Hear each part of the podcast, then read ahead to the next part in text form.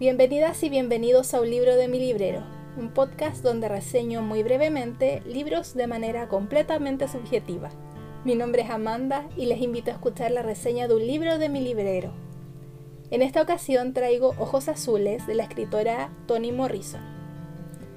Y les comento que antes de ingresar a lo que yo denomino mi mejor momento lector, donde he podido leer todo lo que quiero, y he ubicado la lectura en mis prioridades dentro de mi tiempo personal. Yo desconocía muchísimos autores y autoras, incluso la mayoría de los premios Nobel más modernos eran personas cuya existencia ignoraba por completo. Y una de esas personas, que me parece excelente ejemplo de lo que estoy comentando, es Toni Morrison, que es una escritora estadounidense ganadora de premios súper importantes como el Premio Nobel de Literatura, Premio Pulitzer, la Medalla Nacional de las Humanidades, entre otros, y además ella fue la primera mujer negra en recibir el Premio Nobel, y sus libros siempre se han enfocado en la cultura y vida de los afroamericanos y sus descendientes, y de los marginados también.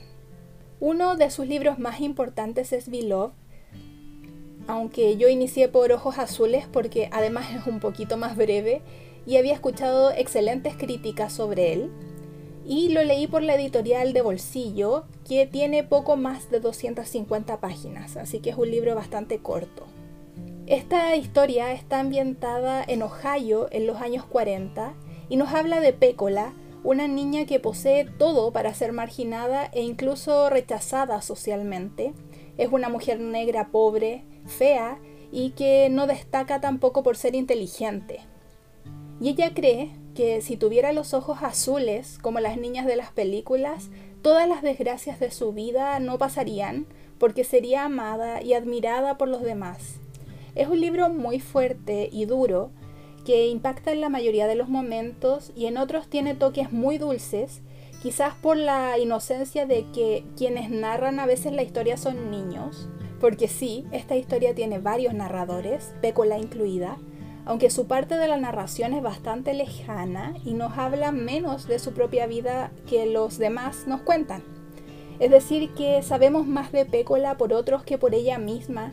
Incluso el abuso que sufre, que está escrito de una manera muy impactante y poética, eh, que es algo que me dejó conmovida, pero asombrada de la forma de escribir de Toni Morrison, eh, no está narrado por ella, Pécola es una niña que vive en un ambiente muy vulnerable, su mamá no la quiere, de hecho no hay ni una muestra de cariño evidente, y su padre es un alcohólico violento, pero creo que la escritora logra contarnos y ubicarnos en la historia y contexto de cada uno para que de cierta manera entendamos por qué son así o cómo llegaron a convertirse en lo que son, donde todos sobreviven de la mejor manera que pueden, llevándose Pécola la peor parte de todo. Es por lo tanto un libro muy doloroso, pero está escrito magistralmente. Todos los personajes son excelentemente diseñados y explicados y su estilo narrativo es increíble.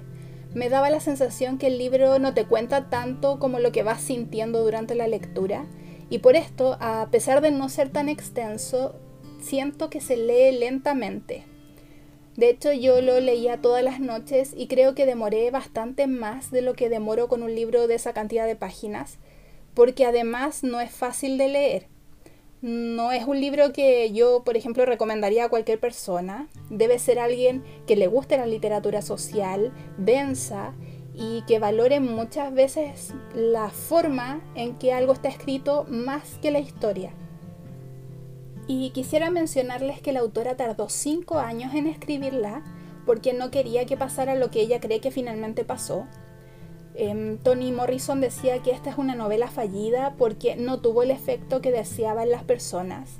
Ella no quería que el sentimiento final fuera el de tristeza y compasión hacia Pécola, sino llevarnos a los lectores a una reflexión social, a que presenciáramos la vida de los marginados y de los negros pobres y cómo incluso ellos mismos sienten desprecio hacia su raza.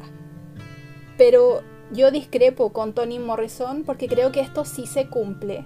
Obviamente sentí tristeza por la vida de Pécola, es muy triste, pero me abrió los ojos a algo que no había racionalizado, que es el autodesprecio racial, Y esto me dejó pensando muchos días, incluso lo conversé con algunas personas porque no me lo podía sacar de la cabeza.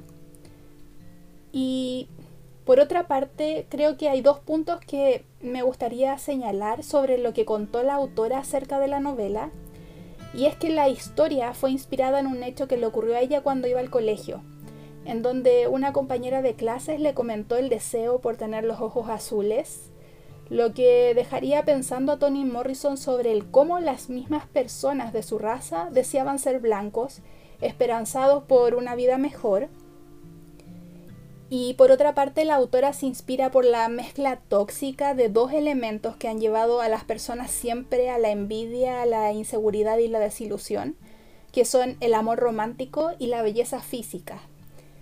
Ella considera que ambas ideas eran probablemente las más autodestructivas de la historia del pensamiento humano. Ojos Azules es una novela dura, es triste, pero muy hermosa, Duele leerla y duele la apertura de ojos que te entrega. No es una novela fácil de leer, pero está escrita maravillosamente, lo que me lleva a pensar que si esta no es la mejor novela de la autora, ¿cómo será la que es considerada su obra maestra? Así que realmente tengo muchas ganas de leerla. Hasta aquí la reseña de hoy. Les agradezco por haberme escuchado y les comento que lamentablemente la frecuencia de los episodios va a disminuir por motivos personales, tendré que subir episodios semana por medio, porque si no, no me alcanza la vida para leer tanto, la verdad.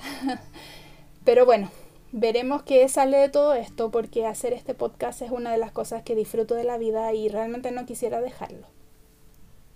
Muchas gracias por haberme escuchado y nos encontramos en dos semanas para reseñarles aquí un libro de mi librero. Hasta la próxima.